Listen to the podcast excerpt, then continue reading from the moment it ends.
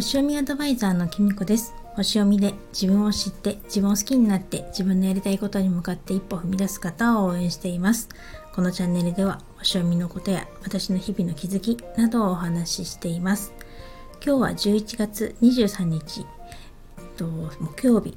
えっと、勤労感謝の日でしたけれども皆様いかがお過ごしだったでしょうか。私はですね午前中セミナーに出てそれがすっごいいいセミナーだったんですけどここからですねあの家族とちょっとお買い物に行ったり今日はですねのんびりした一日を過ごしました。勤労感謝ということでですね家事をなるべくしないっていう感じでまあ夫はしてましたけれどもねあの私はですねちょっと夕飯をですねあののんびりさせてあの適当にさせていただきました。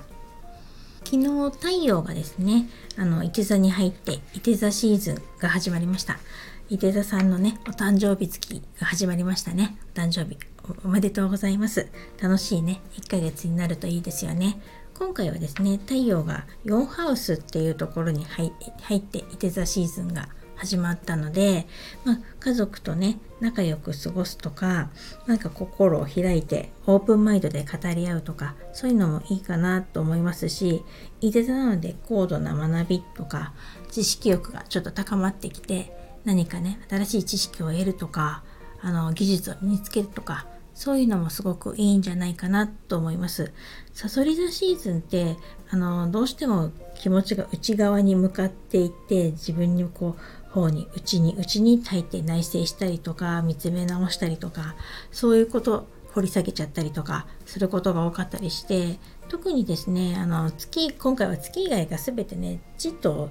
水のエレメントだったんですよね。だから余計にね、まあ、私みたいに風のエレメントが多かった人とかはだるかったりとか眠かったりとかなんだかやる気が出ないっていう人もね多かったんじゃないかなってあんまりねあの月があの火のエレメントのとこに入る入らないとなかなか火のあのエレメントものも入ってこなかったのでそういうねやる気出ないななんかだるいな眠いななんて思ってた人も多かったんじゃないかなと思います。私もですねなんか割とちょっとそういうところがあったりとかもしましたしあとなんだろうな、なんか気持ちがね、沈みがちになっちゃったりとかしました。特に私今回はね、1ハウスにサソリ座がね、1ハウスの方なのななんで、かかってきてるんで、やっぱり自分自身に結構こう、向き合うっていうか、見つめ直すっていう時間がね、結構来て、まあ、結果的に良かったなと思うんですけど、ちょっとしんどいなって思う時もあったりとか、体調がね、いまいちだなっていう時もあったので、この今回なんか昨日いて座に入ってからっていうのはなんとなくねちょっとだんだん変わってくるんじゃないかなって期待しています。やっぱりねいて座ってやっぱり空気もカラッとしてくるし火のエレメントなんであの軽くもなるしなんか外向きなエネルギー ごめんなさい口が回んない。外向きなエネルギーなので 前向きにもねオープンマインドにもなってくると思うのであのちょっといまいちだったのもやる気が出てきたりとかっていう人もね多くなるんじゃないかななんて思います。なんかスポーツをしたりとかスポーツ観戦するのもいいでなのでいいんじゃないかなって思いますね。うん。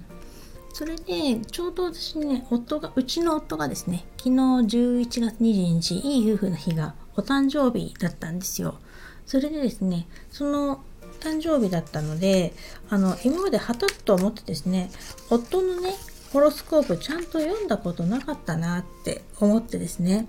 あの改めてですねソーラーリターンとかあの今のね星とのあの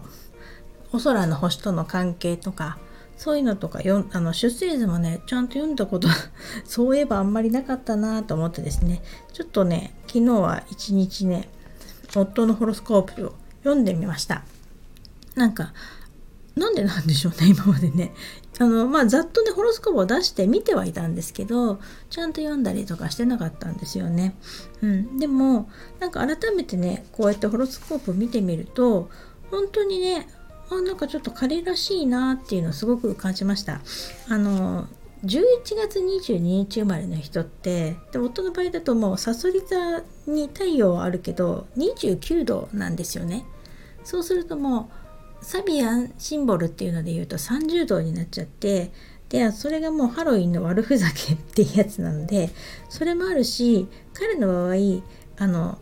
伊手座が7ハウスっていうところに入っててその7ハウスにですね海洋星と木星と水星と金星が入っちゃってるんですよね。だからもうあのさそり座なんだけど多分12星座ぐらいだとさそり座になっちゃうんだけどこれ読んでみるとほぼほぼいて座の人っぽいなって 感じがしましたね。うん、だからなんか前からちょっとさそり座っぽくはないかもしれないなっていうのをちょっと感じてはいたんですけど、うん、あのやっぱり改めて読んでみると、まあ、どっちかっていうと伊勢座さんっぽいなっていうのをすごく感じましたね。でやっぱりですねこう人との対等な付き合い方とか7ハウスにね太陽があ7ハウスに、まあ、太陽ないけど、まあ、7ハウスが多い人ってやっぱり人との関わりを通じてっていうのが本当にキーになるっていうか、まあ、人との関わり合いで自分が成長したり、まあ、それから生きるヒントをもらったりとか他者との関わりっていうのが本当に基盤になってくると思うんですけどあの本当にまさに夫はそういう人だなって思いますしやっぱりね人からも愛されるし人人懐っこいんですよね。でなんかやっぱりこうその辺が本当に娘と似てるんですけど人との距離感を詰めるっていうのがうまいっていうかあの人と関わることを嫌がらないっていうか私なんてあの別に決して嫌いなわけじゃないんですけどなかなかこう人との人のところに一歩踏み出すっていうことが案外できないんですよね。なんかあの表面上ってわけじゃないんですけどこれ以上踏み込んでいいのかなとか